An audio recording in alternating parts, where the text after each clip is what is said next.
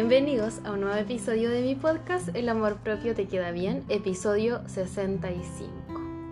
Este episodio se llama Sexualidad Postmaternidad. Postmaternidad. Sí. Bueno, mi nombre es Danieli Plate o Olivia Plate, como quieran decirme. Yo soy psicóloga. eh, ahora estoy eh, atendiendo mujeres. Hago terapia psicológica, eh, ocupando el enfoque cognitivo-conductual. Me pueden encontrar en Instagram como olivia.plate.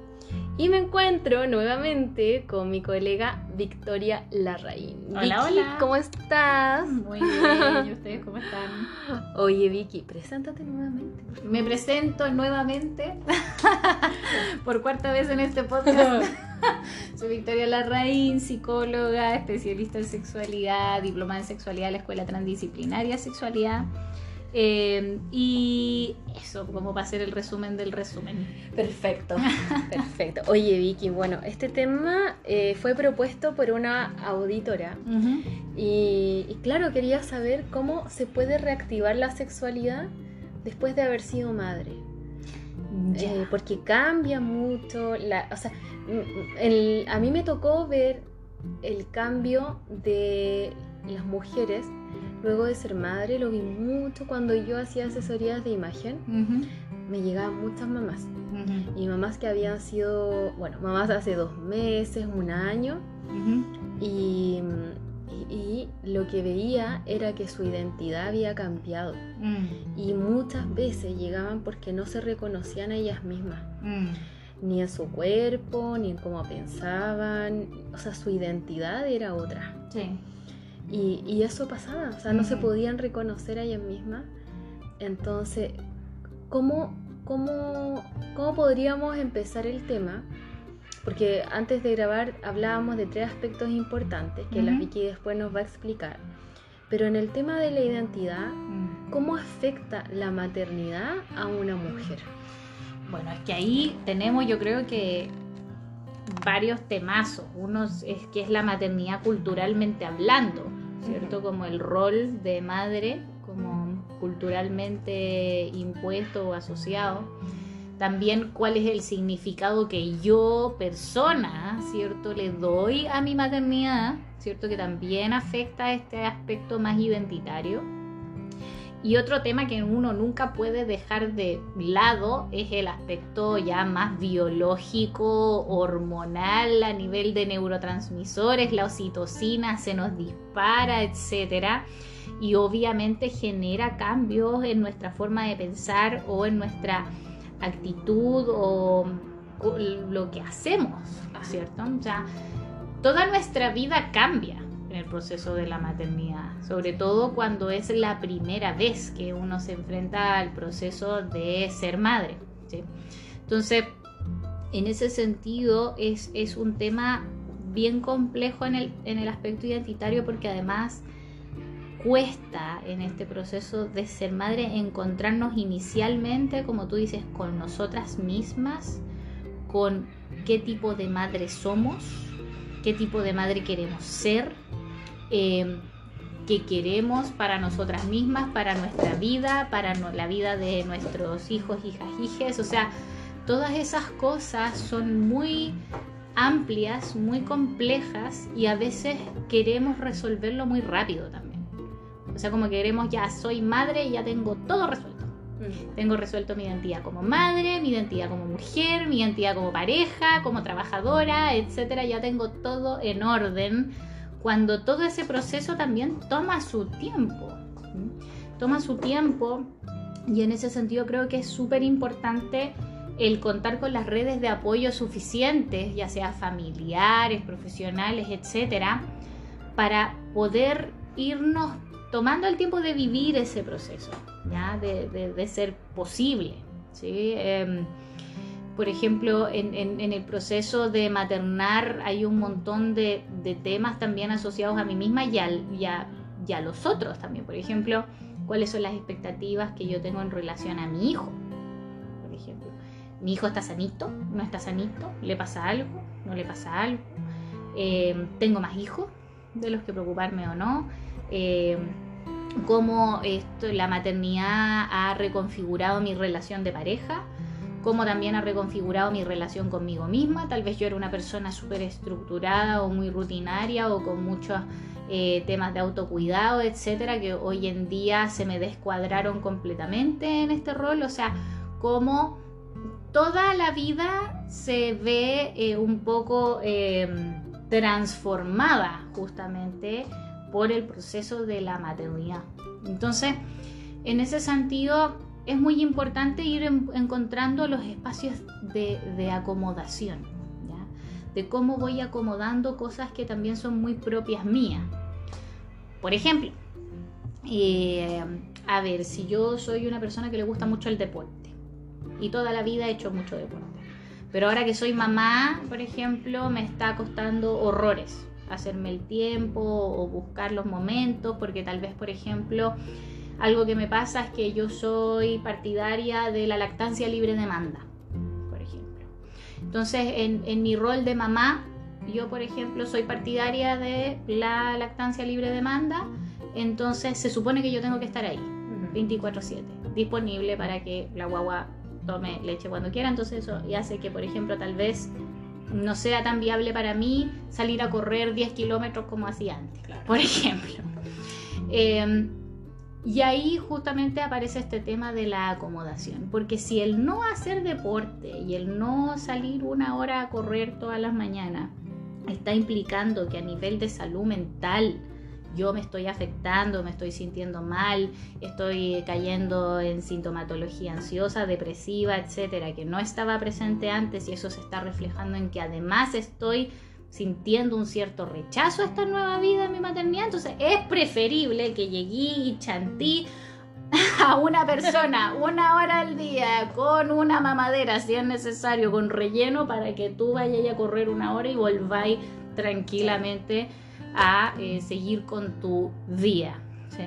O sea, ahí tiene que ver con que muchas veces, además, en este proceso, existen muchas exigencias a la maternidad, por eso te hablaba del factor cultural que a veces es importante o social, donde eh, nos tomamos muy a pecho esas exigencias también, que es como, ah, no, es que si tú, por ejemplo, el tema de la lactancia es un temazo. Hay mamás que, por ejemplo, que no quieren, eh, por ejemplo, dar leche materna, que no quieren amamantar, por ejemplo, por a veces motivo, o que no pueden, que no tienen suficiente leche, por ejemplo como para alimentar a sus bebés, por la razón que sea. Eh, y aparecen juicios, y juicios, y juicios, y juicios, y juicios. Yo he sabido y he escuchado que cuando la mamá tiene una guagua, gente X le mm. pregunta, ¿y tú estás dando leche materna? Y es como, ¿por qué se meten en eso? No, claro. Claro, pueden hacer un juicio, pero el juicio va a ser demasiado liviano y no saben lo que hay detrás. No tienen idea.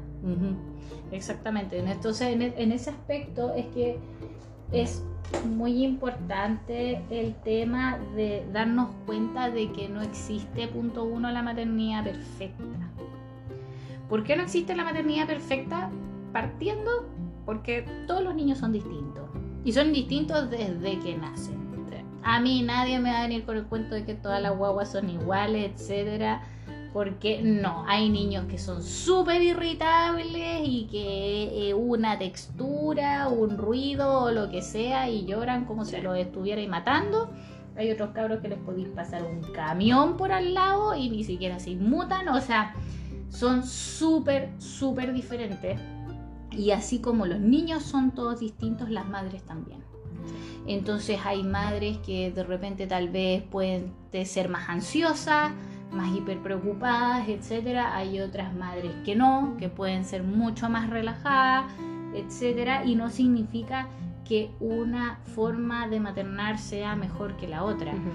Eh, ahí justamente lo importante, como yo digo, si mientras uno no caiga en los extremos, como por ejemplo el extremo de la negligencia y el abandono, versus el extremo de la sobreprotección absoluta hasta el punto de generar dinámicas patológicas, por ejemplo. O sea, mientras tú te mováis en los rangos de lo saludable, ¿cuál es el problema? Es que creo que hay mucha presión hacia las mujeres en cuanto a la maternidad. Mm, Que no le puedes dar colados, le tienes que hacer tú la comida. claro. En que le tienes que dar leche materna, no le puedes dar la fórmula. Eh, en que tienes que estar con él no sé cuánto tiempo y entonces eso hace que Mm. tú limites tus actividades personales. Exactamente. En que, oye, una serie de exigencias y es como que tuvieras que ser la mamá perfecta. Exacto. Y el tema Porque es que si no ahí- voy a traumar al niño. No, claro, pero además ahí te, te- te- te pongo otro tema. ¿Qué es ser una buena mamá? Partiendo por esa pregunta, o sea, si nosotros nos preguntamos qué es ser una buena mamá, te van a parecer que cada persona tiene una propia definición de lo que es una buena mamá y además es contradictorio muchas veces. Exacto. Porque, por ejemplo, por, tal vez, claro, desde mi sesgo profesional, para mí una buena mamá parte por ser una persona que está dentro de sus posibilidades lo más estable psicoemocionalmente posible.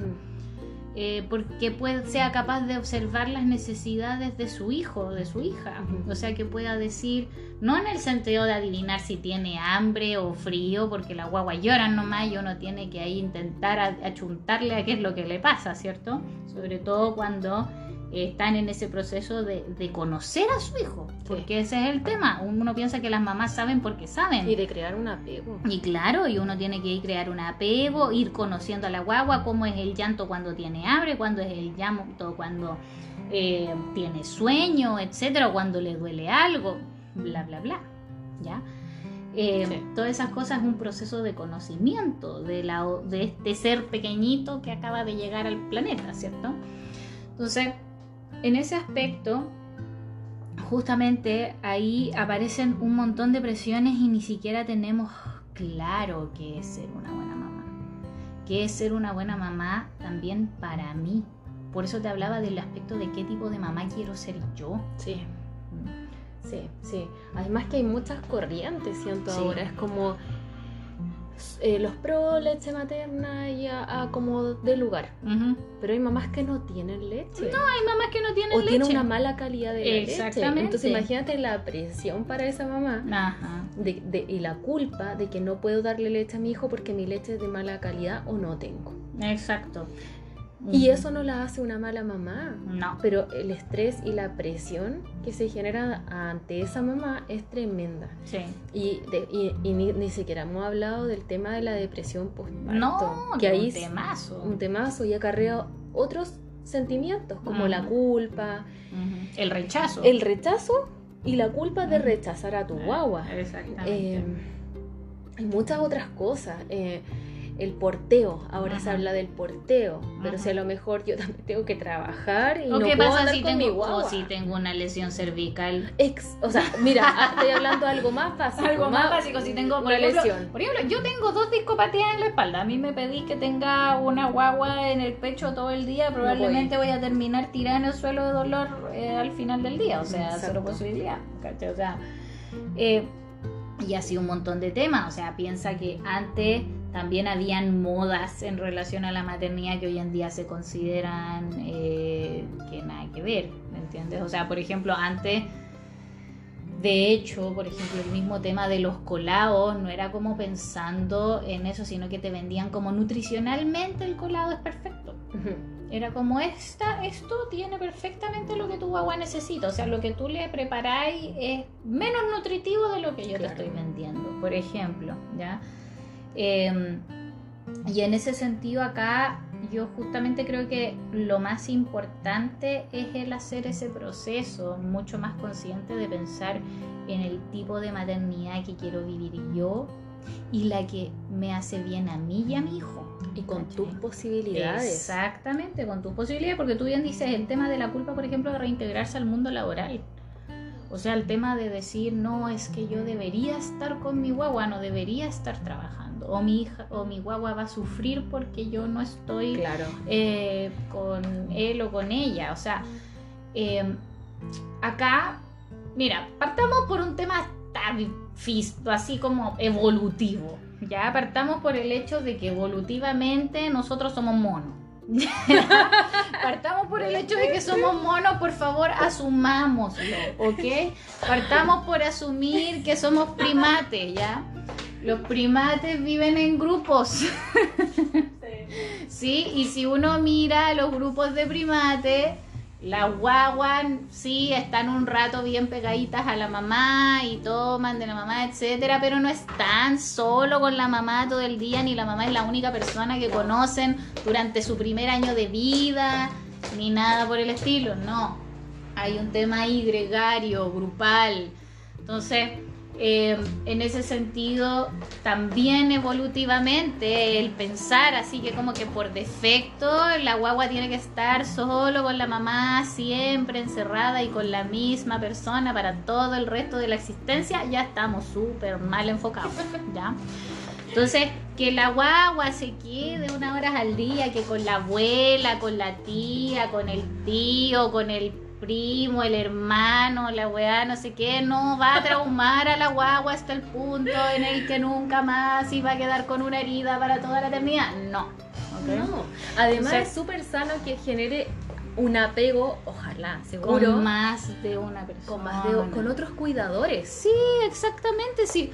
Nosotros somos seres sociales, ¿sí? Somos seres sociales y por eso, por ejemplo, incluso si uno piensa en la como les digo, ya tal vez no yéndonos tan atrás como hasta los monos, porque tal vez irnos muy lejos, pero hasta hace unas generaciones atrás, por ejemplo, eh, era muy normal encontrarte con que estaban los cabros con los abuelos, los papás, vivían los tíos en la casa al lado y era como que al final tú ya a los cinco años te ibas moviendo de casa en casa porque tus tíos eran los vecinos y etcétera y era como un tema justamente mucho más social y la familia mucho más ampliada. Eh, justamente significa que entonces no existía ningún peligro ni riesgo de nada. No, no significa eso. Pero significa que justamente nosotros no estamos diseñados como especie para generar un vínculo significativo con una sola persona. Es así. ¿Ya? No, no es como que, ah, no es que entonces soy yo y mi mamá, o yo y mi papá, o yo y mi abuela, o yo y no sé qué. No, es mi papá, mi mamá, mi abuela, mi hermano, ¿cachai? Entonces, en ese sentido, justamente el, el tema acá está en por qué hago esta distinción en que a veces creemos, no, es que la mamá es la que tiene que estar 24 horas del día y si la mamá no está, la mamá es negligente. ¿Cachai? Es como, no, es que esta es una mamá ausente. ¿Cachai? Es una mamá que no cumple su rol. Y es como mentira. ¿Ya? Ahí justamente entra este aspecto de que calidad es mejor que cantidad. Yo puedo ser una mamá que está ahí todo el día, pero si estoy pegada al celular mirando televisión, haciendo cualquier otra cosa, más que jugar con mi hijo y no lo pesco en todo el pinche día, voy a generar un vínculo mucho más débil que una mamá que tal vez trabaja 8 horas al día, horario de oficina de 9 a 5, pero que cuando llega a la casa se da el tiempo de jugar una hora con su hijo, con su hija, un rato, y que no sé, y que si preparan la comida la preparan juntos, y que eh, lo hace dormir, etcétera. O sea, fin, es así de simple. Tiene que ver con un tema también de calidad de tiempo. Y por eso hablaba de que si tú necesitas una hora para salir a correr, porque lo necesitas para tu salud mental, tu guagua no se va a traumar porque tú no estés una hora. Eso, eso, eso, eso yo creo que es importante. Es como no maximizar mm. algunas cosas. Claro. De que si a mi guagua yo no le puedo dar solo leche materna, a tu guagua no le va a pasar nada por darle fórmula. No, absolutamente. Mira, de hecho, hablándote de un tema cercano, eh, mi hermana, una de mis hermanas mayores, ella tuvo problemas, muchos problemas en relación a dar eh, a, la lactancia y ella tuvo que recurrir con sus dos hijos a la fórmula. De hecho, la molestaba a mi sobrino porque le decían los niños Neptuno, Nan, porque se, se criaron a base de pura fórmula desde el día uno. O sea, porque literalmente mi hermana con la mayor estuvo intentando un mes un mes que le bajara leche así suficiente como para que mi sobrina se alimentara. La guagua le pusieron la primera eh, mamadera de fórmula y se desmayó del alivio del hambre que tenía. Pobre, no te creo. Sí. Y todo porque las, las malditas del consultorio la, la forzaron a que pasara un mes intentando dar... Dios mío, qué estrés para tu hermana. Imagínate para mi pobre hermana, imagínate la pobre guagua. Bueno, la cosa es que... Eso, eso es más estresante que es darle mucho más estresante para la guagua, mucho más estresante para la mamá, mucho peor Que no, si le hubieran dado fórmula día uno. psicológicamente, o sea, no hemos hablado de eso todavía. No, exacto. Bueno, y de hecho, por eso a mí me da risa, porque mi sobrina, durante cuando fuera muy chiquitita, era, era una cosa de que ella no, ella veía que se empezaba a acabar la mamadera y le venía un estrés tan grande que se ponía a llorar. O sea, imagínate. Entonces, eso es mucho más traumante que si le hubieran dado mamadera al día uno. Ah, obviamente, con el segundo no cometió el mismo error. Y intentó darle leche, no le bajó la leche, listo, chao, pum, fórmula, se acabó. Sí, ¿Ya? es que ahí y no tiene nada de malo. Lo Ajá. mismo que cuántas mamás son mamás solteras Claro. y tienen que trabajar porque si no la guagua tampoco come. Exacto, como le mantenís, como le dais un techo, como le Eso. abrigáis, como le compráis los pañales. Y eso no tiene nada de malo tampoco. Exactamente. Entonces, por eso mismo es que es el tema de sacarnos la lógica, ya de que hay una forma de maternar perfecta o hay una forma de ser una mamá suficientemente buena. Yo puedo Ajá. ser la mamá más dedicada a mi guagua y a mi guagua le pueden pasar cosas igual. Igual. sí. Ya, o sea, así como. No, o sea, no, no. Y, y- y hablando del tema, mi sobrina es una chica absolutamente saludable, ¿ah? Por si acaso. o No sea, le pasó nada. no le pasó nada, ya tiene 15 años, deportista, jamás no, no enfermiza, ni nada por el estilo, así que... Y el otro enano tampoco, así que que no les vengan a contar cuentos tampoco. ¿Significa eso que con eso entonces estoy demonizando la lactancia materna? No, si yo quiero, puedo y mi leche me da y toda la cuestión y es mi opción, maravilloso que den lactancia materna. Yo misma fui una guagua criada con lactancia materna y perfecto. Mis hermanos también, todos sanitos, todo bien. Entonces, no, acá no se trata de ponernos una presión, de decir no, es que esto sí, es que esto no, y es que entonces el NAN sí y el relleno sí, la lactancia materna no. No, es un tema de que cada madre tiene derecho a evaluar y decidir a plena conciencia qué es lo que va a hacer y cuáles van a ser las decisiones que, van a, que va a tomar. Ahí yo justamente les recomiendo mucho, si el tema de la lactancia es un tema para ustedes, de que no saben qué opción tomar, que cómo hacerlo, etcétera, bla, bla, bla, tomen una asesoría de lactancia. Existen. ¿ya? Hay gente que hace asesorías de lactancia. Busquen, ¿ya? Y no, en ese sentido, no se dejen llevar por fanatismos. Una asesora Sí. de lactancia va a saber también decirles, bueno, está ahí puro hueveando con esto de seguirte forzando a dar leche materna cuando no tienes. Sí. Es, que, es, que, es que también está la creencia de que el apego seguro lo voy a formar con la lactancia materna. No, Y no es la única forma. no. O sea, lo- para formar un apego seguro tienes que responder a las necesidades de tu guagua Ajá, de la mejor forma que te sea posible. exactamente. Si no tienes leche, no te castigues por eso. Ajá. Hay fórmulas que te ayudan a reemplazar la leche materna. Además, por ejemplo, incluso pensando en este apego de asociar a la madre con mi alimento, etcétera, Ah. bla, bla, bla, bla, bla. ¿Usted cómo lo hace? Usted agarra su guagua, se la pone aquí cerca de la carita para que la guaguita la vea, la abuela, y le da la fórmula en bracito. Fin, se acabó. Que le dé fórmula no significa que va a dejar a la guagua sentada en el coche tomándose sola la fórmula. No, puede perfectamente tomar a la guaguita en su mano y darle la fórmula. Va a ser exactamente el mismo pinche efecto. Sí, o sea, no, no, no se, no se, no se agobien por eso. No. ¿Mm? Oye, Vicky, vamos al tema que Ah, sí, bueno, llegamos a del podcast en este tema. la embarro. Pero es que igual es Sí, importante. es creo. muy importante porque justamente es parte de lo que te decía de los pilares también, que es el tema de las presiones sociales que existen en relación a la maternidad, Eh, que eso. afectan nuestra forma de vivir, Sí. nuestra sexualidad, posmaternidad también.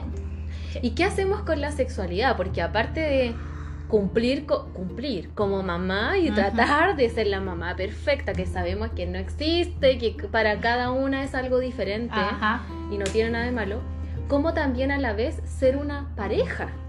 Porque, porque estamos hablando de la identidad. Y claro, antes era una mujer, a lo mejor trabajaba o tenía mis sueños de estudiar y después que embarazada, fui mamá. ¿Y cómo proceso este cambio de identidad? Porque además también soy una mujer y pareja de alguien. claro. Entonces, ¿cómo yo puedo ser también una mujer sexual siendo madre? Ya, aquí ahí tocaste un tema importante, porque acá puede ser que mi pareja sea el papá de mi guagua, puede que no, o sea, hay un montón de variables que se dan en la vida, ¿cierto? En relación a la maternidad y la, Sí. y- y- y la sexualidad. Y el cómo ser una mujer sexual siendo madre es un temazo, porque muchas veces es normal que uno se, eh, se como que se ve absorbida por el tema de la maternidad en Sí. una parte, ¿ya? Porque obviamente es un proceso que es demandante, que sobre todo si no lo he vivido nunca antes, por ejemplo, yo soy Claro. mamá primeriza, etcétera, estoy aprendiendo un montón de cosas, estoy súper enfocada en mi guagua, conectada en mi guagua, etcétera, y tal vez yo como persona, yo como mujer o mi pareja queda en ultra, super, duper último plano, ¿ya? Em, ahí significa que entonces ahora nos tenemos que poner otra presión social que es el ser sexuales desde el momento cero después de que parí. No, ya. No, no se trata de eso. Puede ser que sí nos tome un tiempo el irnos acomodando y eso es normal porque es un proceso de cambio, es una dinámica diferente y eso toma su tiempo. ¿sí? O sea, vamos desde el principio. Por Ujú. ejemplo, cuando recién tuve la guagua, ya sea por Ujú. cesárea o un parto normal, hay una herida. Y física. Sí, exactamente. Hay una herida, hay dolor. Entonces, más o menos, ¿cuánto tiempo después de ser madre voy a tener ganas de tener relaciones sexuales, Vicky? Más o Mira, menos. a, a ver, a de ganas yo he sabido de todo. Hay mujeres que les da gana al día siguiente y se desesperan por la weá de que hay que hacer una cuarentena. Ya. Eh, o por otra parte, hay mujeres que les cuesta un montón reconectar con su vida. Ya. ¿ya? En ese sentido, depende mucho del caso específico. ¿sí? No hay como un tiempo en particular de que me vuelvan a dar ganas, ¿sí? sino que yo creo que sí observaría lo que es mi parámetro de normalidad. Ya. Si yo, por ejemplo, he sido una mujer que he sido tal vez muy conectada con mi sexualidad y una mujer muy sexualmente activa o con una libido alta o normal para mí, ¿sí? Tal vez, claro, si empiezo a ver que, no sé, tuve la guagua y llevo, no sé, dos meses, tres meses, cuatro meses, cinco meses y que en realidad no me pasa nada con mi libido, ya a ver qué está ocurriendo que no estoy pudiendo conectar con esto que antes me era absolutamente normal, ¿ya? Entonces, el observar justamente el parámetro de lo que es la normalidad propia. Si tal vez yo, por el contrario, era una mujer que en realidad no, no me era tan importante, etcétera, o que eh, no era tal vez necesariamente, no que no fuera sexualmente activa, pero que mi libido no era necesariamente muy alta, ¿cachai? Porque, o sea, como de estar buscando instancias, por ejemplo, de interacciones sexuales con mi pareja, eh, puede ser que tal vez sea más normal que me tome un poquito de tiempo más o esperable para mí. Entonces, ahí yo creo que justamente es el poner el parámetro de normalidad en el parámetro de normalidad de uno. De nuevo volvemos a lo mismo. lo Volvemos que es lo normal para ti. Lo que es normal para ti, exactamente. Porque eso es lo que nos va a indicar realmente si hay algo que está pasando o no. O sea, si, así como en el sentido de algo que me preocupe. ¿ya? Claro. Eh, y, y ahí Sí. por eso es que es tan importante en este sentido también mantener una buena comunicación con la pareja en relación a ese tema. Ya, o sea, como, eh, cómo me estoy sintiendo, qué estoy necesitando, etcétera, el mantener un buen diálogo al respecto. Porque muchas veces si no aparece, aunque uno se toma, se pasa mucho rollo, ¿ya? Es como, ay, no, es que me va a dejar de querer por esto, o no, es que se va a aburrir de mí, o me va a dejar por otra, o bla, bla, bla. Y a veces ni siquiera lo hablamos y de repente como que incluso en las conversaciones entre hombres, a mí me da mucha risa ese tema. En las conversaciones entre hombres es como, bueno, olvídate, relájate, en algún momento va a volver a la normalidad. Fin. como, espérate tranquilo, así como, oye, dale un tiempo. Pero es súper normal también que no se tengan ganas al tiro. Sí, O sea, como, como mujeres que, como tú decís, que tienen ganas al tiro después de haber. Y que de hecho al revés, el problema es la cuarentena, que que como, es como, estoy desesperada. Ese es un caso, pero también está el otro caso de mujeres que no tienen ganas, pero también eh, yo creo que es tan importante informarse y educarse en todo sentido, porque hay un tema hormonal también donde bajan los estrógenos y también con la prolactina, que es, otra hormona, que aparece justamente lo que estábamos hablando, cuando la mujer da leche, exacto, ahí se produce una baja del deseo sexual, claro, que es evidente. O sea, tenemos menos estrógeno y tenemos prolactina. ¿Y para qué? ¿Por qué tu cuerpo produce esas hormonas? Para que tú durante ese periodo no te embaraces. ¿Para qué? Para que puedas dedicarle ese tiempo a la guaguita que está recién nacida. O sea, el, el cerebro es tan inteligente, el cuerpo también, que hace que no te den ganas de tener relaciones sexuales para que no te vuelvas a embarazar en ese periodo. Claro, y le puedas dedicar, ojalá, tal vez un primer año completo a, la guaguita. guaguita recién nacida. La guaguita que realmente necesita todo tu cuidado porque sin cuidado la guaguita se puede morir. Exactamente. O sea, es real. Em, entonces, también, pues, a lo mejor no es que ya no, ya no amo a mi esposo, ya no quiero a mi pareja, ya no me atrae. Es que espérate, pues también. Totalmente. Observa tus hormonas. Porque tu hormona te está diciendo, no pesque a este gallo, este gallo se puede cuidar solo. Pesca tu guagua, que la tenés que cuidar. ¿Sí o no? Sí. Entonces también no es que no lo ame, no lo quiera, no sienta deseo por él, ya se murió el amor. No, es como, mm. espera, anda un poco más allá y ve cómo está funcionando tu cerebro y tu cuerpo, porque yo creo que eso, o sea, la educación, el informarse, baja mucho la ansiedad de que qué es lo que me pasa, porque si antes yo tenía ganas y lo veía con otro ojo, ahora este gallo lo veo un gallo más nomás, o sea, el papá de mi guagua, pero ya no es el hombre que me atraía sexualmente. Claro.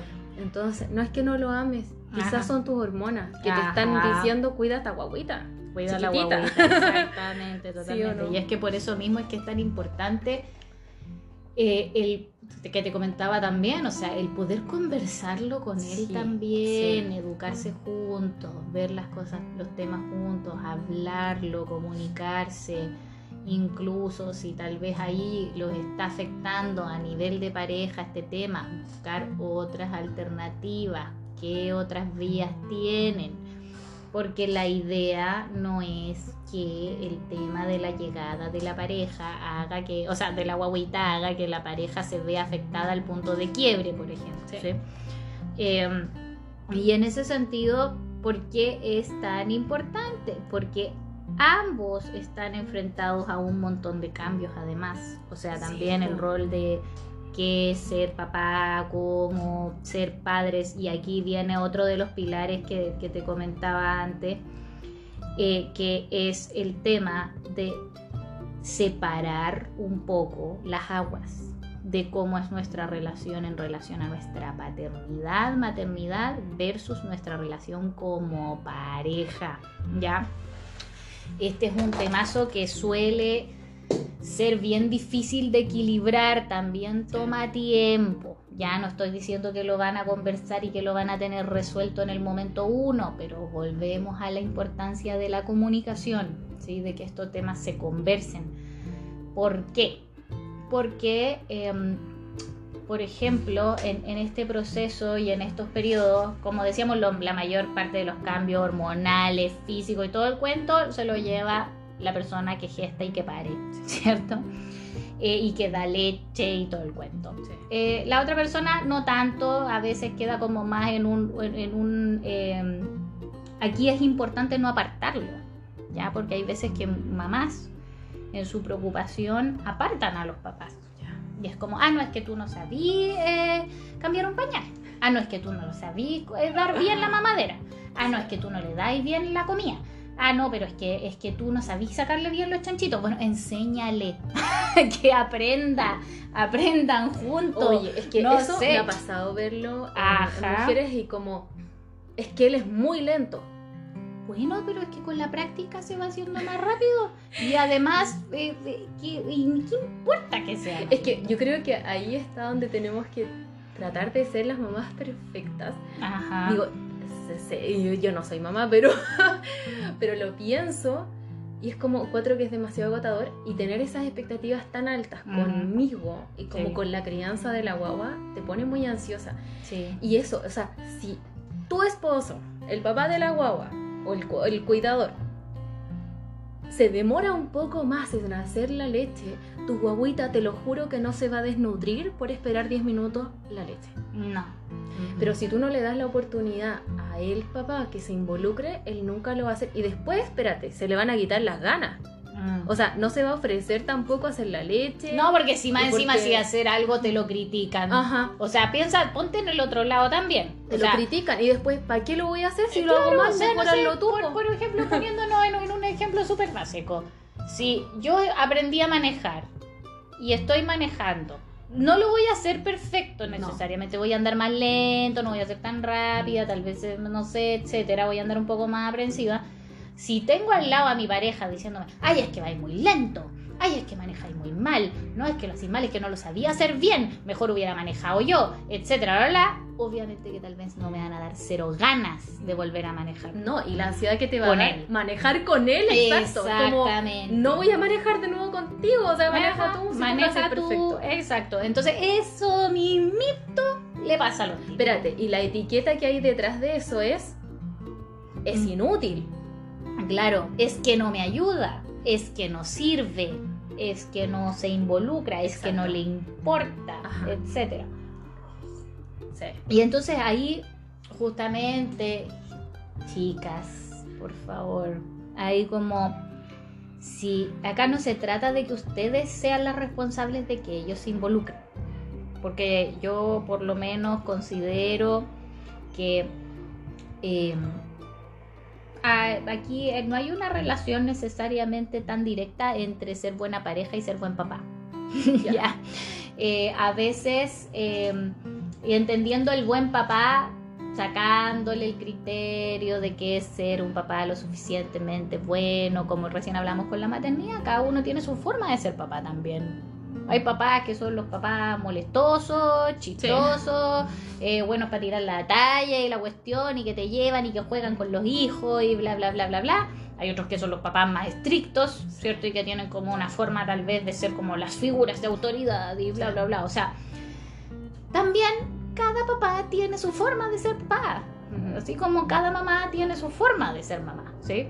Entonces, es por eso que los espacios de diálogo en relación a la maternidad y a la paternidad los tenemos que dejar también un poquito separados de lo que es ser pareja.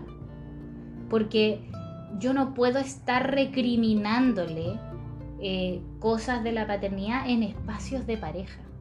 O sea, por ejemplo, casos que eh, con los que he trabajado y que he escuchado, es como, no, es que como él no me ayuda con los niños, por ejemplo, ya que le podemos tener un tema ahí de dinámica de padres, ¿cierto? Así como decirle, oye, sabéis que tú también eres papá de estos críos, así que necesito que me ayudís con cosas de la casa porque porque no sé, porque yo también trabajo, porque paso con los niños todo el día, estoy estresado, o sea, por favor ayúdame un poco cuando llegáis, como por último llévatelo un rato a dar una vuelta a la cuadra para yo poder respirar, por ejemplo. Em, cosas así, ¿m? pero no puedo eso llevarlo también al plano pareja. Es como tú no me ayudas suficiente con los niños, entonces, por ejemplo, ya no quiero estar contigo. O me da lata estar contigo. Pero ya... ¿cómo se hace esa esa, esa separación? Porque es que- él, la, la persona es una sola y si tengo rabia contigo porque no me ayudáis con los niños, obviamente no quiero tener sexo Sí, contigo. no, y no se trata de que entonces, ah, yo ah, tengo que ser- tener, se- acceder a tener sexo igual. No. Se trata porque la emoción algo remuestra, demuestra que hay un límite que no se está respetando. Sí. ¿sí? Pero, por ejemplo, ahí la conversación no puede ser, si no me ayudas con los niños, no tengo sexo contigo. Como un castigo. Claro, no, es un tema de plantearnos sobre la mesa y decir, ¿sabéis qué? En nuestros problemas como padres están afectando nuestra vida como pareja, tenemos que resolverlos. ¿Sí? Tenemos que resolverlos y tampoco puede ser un tema de que, por ejemplo, si quedamos de acuerdo y, por ejemplo, buscamos una nana para que nos cuidara a los niños, para poder tener una noche solo y irnos, por ejemplo, una escapada romántica, ya sea un hotel, un motel o una cabaña o donde sea, no puedo sentarme ahí en la cabaña a hablar de los niños. Ya. O sea, hablar de solucionar problemas de los niños. No, es un momento para ustedes como pareja. Háblense de lo que se gustan, de lo que se atraen, de qué rico, que ahora tenemos un espacio para nosotros, etcétera. Eh, mm, no podemos sentarnos a decir, oye, acuérdate que el lunes eh, Pedrito tiene una cuestión en el colegio, entonces para que te organices para ir a verlo y no sé qué. No, no es el momento para hablar esas cosas. O decir, oye, todavía está pendiente el pago del colegio de los niños. No, pues, qué cosas más matapasiones, por favor. Entonces, es, a eso me refiero, porque obviamente los problemas en la, en la dinámica de la parentalidad van a afectar nuestra vida como pareja y al mismo tiempo los problemas como pareja también pueden afectar el tema de la parentalidad. Es cosa de ver a las parejas que se separan. Por ejemplo, cuando hay una separación o un divorcio, es tan normal escuchar temas como, ah, no, es que, no sé, yo no quiero que tú lo veáis todos los fines de semana, fin de semana por medio. Ay, ¿por qué no? Porque yo quiero nomás. Como usando a los hijos y las dinámicas de parentalidad para castigar a la otra persona porque ya sea, oye, porque te dejó, porque ya no quiere estar contigo, porque se fue con otra persona, etcétera. No, aguas separadas, ¿ya? Si la otra persona no es capaz de hacerlo, porque también a veces ocurre que no todo depende de uno. Sí, que la otra persona no es capaz de separar aguas, etcétera. Bueno, hagamos el intento de mantenerlo lo más separado posible. Sí, porque ¿por qué todas estas cosas son tan importantes? Porque aunque uno no lo crea, los niños se dan cuenta. Si yo veo que mis papás no se pescan, no se miran, no se dan abrazos, no se dan besos, se pelean, andan como el perro y el gato todo el día. ¿Ustedes creen que los niños no se dan cuenta de eso? No se dan cuenta de todo. Se dan cuenta, absolutamente. Entonces tal vez yo puedo estar súper en control de la situación como mamá o como papá. Puedo estar a, tal vez así como estamos súper de acuerdo con temas de crianza y no sé qué, pero como pareja estamos polos absolutamente opuestos. Obvio que eso también los niños lo notan. Sí. Uno nota cuando los papás están teniendo una mala relación o cuando no están felices. Sí, se nota. Se nota. Mucho. Se nota mucho. Entonces aquí yo de hecho, por ejemplo, acá hago la separación entre familias uniparentales. Ya, por ejemplo, si yo soy mamá soltero o papá soltero, salten este tip. ya, porque no va para ustedes. ¿sí? Pero por ejemplo, si yo tengo una familia, ya, donde tengo a mis hijos y también tengo a mi pareja, ¿dónde crees tú que está el pilar de esa familia? ¿Es la mamá? En la pareja.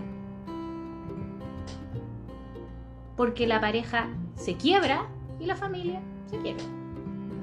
En cambio que el hijo mayor después se va a ir, porque no sé, va a irse a estudiar a otro lado, o se va a trabajar, o se va a independizar, etcétera. Los hijos se van. Los hijos se van. Se van de la casa, los hijos son prestados.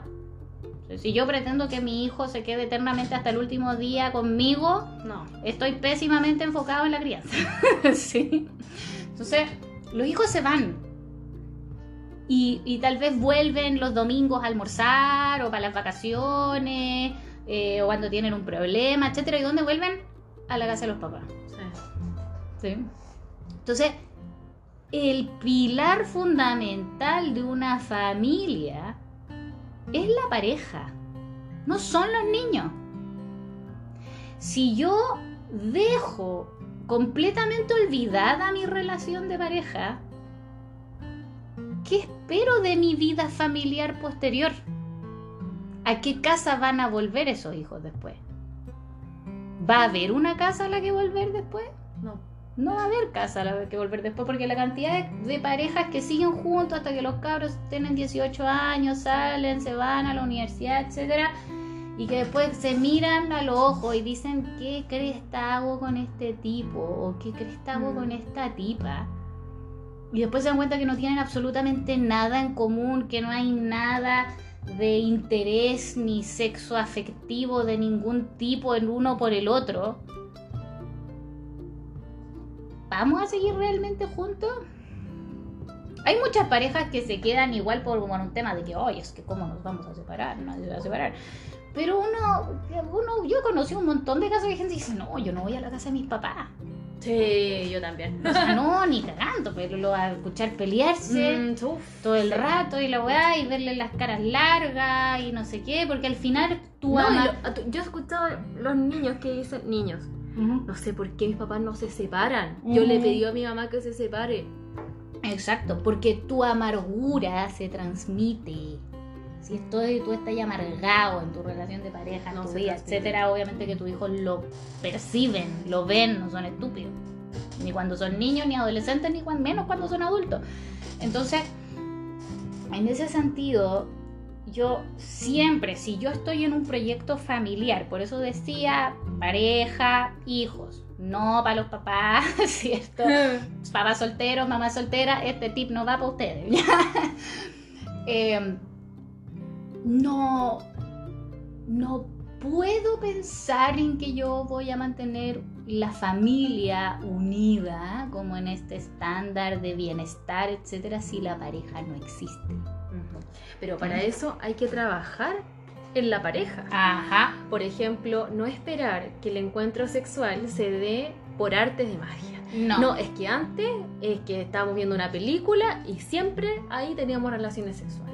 Ujú. O siempre nos mirábamos y ya sabíamos. No porque ahora con tu hijo la dinámica familiar cambió. Exacto. Y también la dinámica de pareja y hay que, hay que intencionar el encuentro sexual. Exactamente, ya sea que, por ejemplo, oye, vamos a eh, acostar a los niños más temprano. Claro. O voy a buscar una cuidadora que me Ujú. cuide al niño para que salgamos nosotros y tengamos una noche romántica. Exactamente. Y de hecho, por ejemplo, yo me acuerdo que eh, una terapeuta de parejas que se me olvidó el nombre porque soy tan mala para los nombres, perdón. Eh, ella planteaba de que el mínimo, el mínimo así, ultra mínimo, ultra requete contra mínimo de espacio de pareja, no estamos hablando de encuentros sexuales, ya porque estamos dejando como el sexo de que también puede darse en la casa, etcétera. Pero debería haber un mínimo de por lo menos dos citas al mes. O sea, de tener una cita, tú con tu pareja, solos, Ya. ¿sí? Em, o sea, aparte de los hijos, de ya sea ir a comer, salir a pasear, una escapada para alguna parte, etcétera, tener momentos de ustedes. Eso porque, porque si no es como, de hecho yo por ejemplo he conocido parejas que no han tenido citas en años. Que literalmente a sus aniversarios de matrimonio van con los hijos. Oh. O sea, como salimos a comer con nuestros hijos y es como, ¿qué? ¿Y en qué? Y, y ahora vienen aquí como que no es que lo que pasa es que no tenemos sexo hace mucho rato y es como obvio. No hay espacios para la pareja. Ajá. Porque en la familia hay distintos espacios también. Ajá. Está el espacio de los papás con los hijos, de los hijos solos cuando Claro. juegan, Ajá. de la pareja. y de cada uno por separado también de tener su espacio. Exacto. Para darse un baño de tina, salir con las amigas, hacer su deporte, pero también el espacio de pareja. El espacio y eso es lo que yo digo que hay que intencionar porque no va a venir solo, porque el tiempo no nos sobra, porque a lo mejor la plata tampoco nos sobra para hacer algo, porque también estamos cansados, sí. pero intencionar ese encuentro. Vamos a hacer una cita, por último, vamos a ver una película en la casa, pero buscar a alguien que se quede con el niño eh, o acostarlo temprano. Pero Irlo a dejar a la casa del primo, pijamada. Una pijamada. te va a ir de pijamada a la casa de tu primo. Listo, qué bueno. Y lo otro creo importante, Vicky, es buscar espacios de intimidad con la pareja que no es solamente encuentros sexuales. Exactamente. Sino que también eh, otras cosas que generan intimidad. Por ejemplo, una conversación, quizás revisar el video de cuando nos casamos, eh, buscar como recordar esos momentos de cuando también se enamoraron y lo pasaban tan bien. Y como cuando, porque eso a veces se empieza a perder, em, no sé, empezamos a tratar mal a la pareja, es que tú no sabes mudarlo, no me ayudas a ir a la casa y como que se genera un ambiente de emociones que son, eh, las voy a decir así, negativas, sé que no existen las negativas, pero es como un ambiente de negatividad. Entonces también ayuda a recordar, ayuda mucho recordar momentos en que fueron muy felices, cuando se casaron, que me enamoró de ti, nuestra primera cita, cuando supimos que estaba embarazada. Eh, y, y qué nos gustaría, ¿por qué? Porque eso, eso te trae buenos recuerdos, es como que carga el ambiente de positividad. Y también generar esto, estos espacios de intimidad, de conversar, por ejemplo. ¿Qué quieres tú? Eh, ¿qué, opinas tú? ¿Qué te gustaría hacer? ¿Dónde vamos a ir de vacaciones? Quizá. ¿Qué vamos a hacer el fin de semana? Tomarse de la mano, hacerse cariño, como volver a eso que hacíamos antes quizás de tener a la guagua. Y sabéis que yo te agrego algo porque estoy absolutamente de acuerdo con lo que estás diciendo, solamente yo agregaría algo que es, yo siento que es un pilar fundamental, que es el agradecer. Como el tener espacios donde también agradecerle directamente a mi pareja las cosas que yo sí valoro.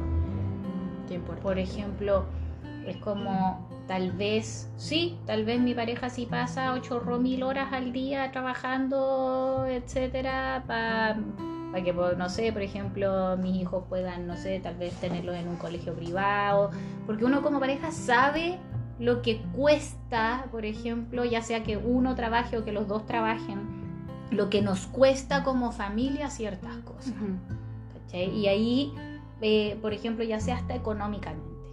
Por ejemplo, el poder ir y decir, oye, ¿sabéis qué? Que gracias por tal vez bancarte una pega que no te gusta, ¿cachai? Y que tal vez gruñío, que tu jefe de repente te trata mal y la cuestión y no sé qué, para que, por ejemplo, nuestros hijos puedan, no sé, eh, tal vez estar en una ISAPRE, por ejemplo, en vez de eh, atenderse en salud pública, o que, por ejemplo, para que podamos tener un auto que me nos permite, por ejemplo, que tengamos más libertad para andar moviéndonos con los niños, o que tal vez estamos en el esfuerzo de comprar nuestra casa, ¿caché? O sea, todas esas cosas darnos también el espacio para explícitamente agradecerlas, porque muchas veces explicitamos nuestras quejas y las necesidades que no están satisfechas y no explicitamos tan directamente lo que sí valoramos del otro. Y cuando hacemos eso, las personas también se sienten mal. Se sienten no vistas, no valoradas, eh, vacías muchas veces.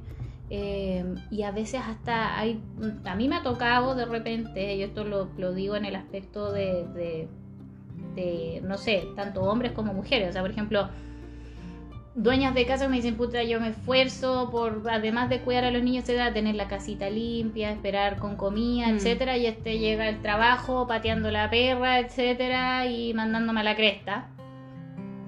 Em, y obviamente que te sentís mal, ¿cachai? Porque hay un esfuerzo detrás eh, o también al revés, alguien que llega de la casa, o sea, llega del trabajo, cansado, etcétera, y con lo que se encuentra todos los días es con queja. Queja, queja, queja, Eso, queja. Muy mata pasiones. Muy mata pasiones. Entonces ahí también justamente, ¿cómo estoy nutriendo esa relación? ¿Con qué la estoy nutriendo? No, no la estoy nutriendo, la estoy llenando de, de toxicidad, de veneno, ¿sí? de mala onda. No la estoy nutriendo con un... O sea, es que yo creo que también hay que entender que la sexualidad no viene solamente del ya vamos, vamos para la pieza. Ya, uy, automáticamente ahora me dieron ganas. Porque me dijo vamos para la pieza. Eso no funciona así. No, para No nada. esto, el- los encuentros sexuales se forman muchísimo antes. Exactamente. Desde la mañana. Mi amor, buenos días, qué linda amaneciste. Eh, te tomé la mano cuando vamos a salir. Eh, mi amor, mira, ¿sabes qué? Te traje este chocolatito porque sé que te va a gustar. Mi amor, ¿cómo está su día? Mi amor, te, te llama por teléfono, te manda un mensajito, prepara el ambiente con positividad, lo que tú estás diciendo, agradeciendo. Em, mi amor, gracias por todo lo que haces por nuestro hijo. Gracias, mi amor, por, por prepararme la comida todos los días. Eh, es como se prepara el ambiente de mucho antes Sí. y no con el único fin de que no, a la noche nos vamos a acostar. No, sino que ah, creas una, una intimidad Ajá, exactamente. y que no Y es la- solamente vamos, vamos a la pieza. No, Ajá. pues si hay, ¿qué, qué hay? Si no hay, porque la sexualidad es muy mental. Exactamente, tremenda. Y uno piensa que para los hombres no, ¿ah? Y déjenme decirles, chiquillas, que, ahí- Que sí. sí, sí, o sea, yo la cantidad de personas con las que he trabajado en consejería en sexualidad con hombres que en realidad es como que, claro, llega y dice, no, por ejemplo, estoy con disfunción eréctil o se me bajó la libido, etcétera, como que no estoy pudiendo como responder a las necesidades de mi esposa, etcétera. Y tú empezás a indagar en la relación y es como, claro, pues si lo tratan como el perro y el gato, lo tratan con la a, patada, o sea. ¿qué le van a dar ganas? ¿Mm? Exacto. Entonces, si se siente que un inútil. inútil, ¿cierto? O sea, y como que lo, lo tratan mal. Entonces, en, en ese sentido, por ejemplo, yo me acuerdo perfecto una vez que tra- eh, trabajé en consejería con una pareja y, y estábamos hablando de qué es lo que para ellos les, los enciende de alguna manera. Y, y ella había hablado de su tema y él decía, él, él dijo una sola cosa, él dijo el interés. Mira. Me dijo, el que, el interés, que me demuestren interés, que alguien te mire a los ojos y tú te des cuenta de que esa persona está interesada en, en ti. Así, chiquillas, si estaban pensando que él dijera un cuerpo perfecto, unas pechugas grandes, que no tenga estrías. No, No, no es eso. el y yo interés. también vi que ha hablado con hombres de estos Ujú. temas. Y le digo, pero díganmela firme, ¿cuánto les importa el físico? Que tenga estrías, que no quedó como antes, que las pechugas a lo mejor se le cayeron. Porque en eso, de eso hablan las Sí, mujeres. pues, las mujeres nos preocupamos de esos cambios. O sea, pero- de hecho, cuando llegaban a las asesorías, es como, es que ya no soy la misma, es que mi cuerpo cambió, es que tengo guatita, es que, es que mi pecho. A los hombres no les importa. No les importa. Real que no. Mm, no, no les importa. Yo creo que el, el 99% de los hombres con los que he trabajado en consejería jamás su queja hacia sus esposas o parejas de largo tiempo ha sido el cambio físico. Va justamente más asociado al trato, al desinterés, Exacto. a como el sentirse como más olvidados, dejados de lado, que no son importantes, mucho más que un tema físico. Entonces, podríamos concluir que el tema sexual es mental. Muy mental, así que, O sea, las disfunciones sexuales, ¿por qué vienen? uf, mira, la gran mayoría, Más Porque físico es muy un poquito. poquito. De hecho, como el, el tema yo, yo te comentaba en relación a educación sexual o los mitos, la disfunción eréctil antes como de los 70 años, el 90% de los casos es un tema 100% mental, psicológico, no es un tema biológico. Claro. O sea, no se, no se soluciona con un Viagra. No. Mm, mm, no, Se eso soluciona solucionando adelante. otras cosas, claro. Exacto. Problemas de la relación. Ujú. Problemas de la relación, del trato, del interés. Me mira, no me mira. Exacto. Soy importante para él o no. Y al revés. O qué va a pensar de mí, si no sé Sí. qué, las ansiedades, bla, bla, bla. O sea, por eso el trabajo de la pareja y de las expectativas es muy importante. Oye, Vicky, se nos va a acabar el tiempo. Se nos ¿Estamos acaba bien el o, tiempo. o grabamos un poquito más? ¿O nos Como tú, tú, tú prefieras. A ver. Ya, concluimos que dijimos lo más importante, importante. sí, pero podemos grabar otro episodio después con más información. Es que esto, es que en verdad hay mucho que decir, Sí. pero bueno, en una hora esto es lo que se puede. sí, exacto. Así que igual Sí. si quieren algún otro tema específico que manden las preguntas. Sí. Ya sea a tu Instagram o a mi Instagram que los vamos a dejar, los vas a dejar ahí en la descripción. Sí, y además que siempre leemos los, los, eh, los mensajes y de hecho los últimos episodios han sido porque ustedes mismas han mandado los Sí, temas. Exacto. Ay, no quedan 15 segundos. Ya, un besito a todos. Muchas gracias, Sí. Vicky, por estar acá. Puedes despedirte en 9 Adiós, segundos. que estén muy bien, cuídense mucho. Chao, chicas. Chao.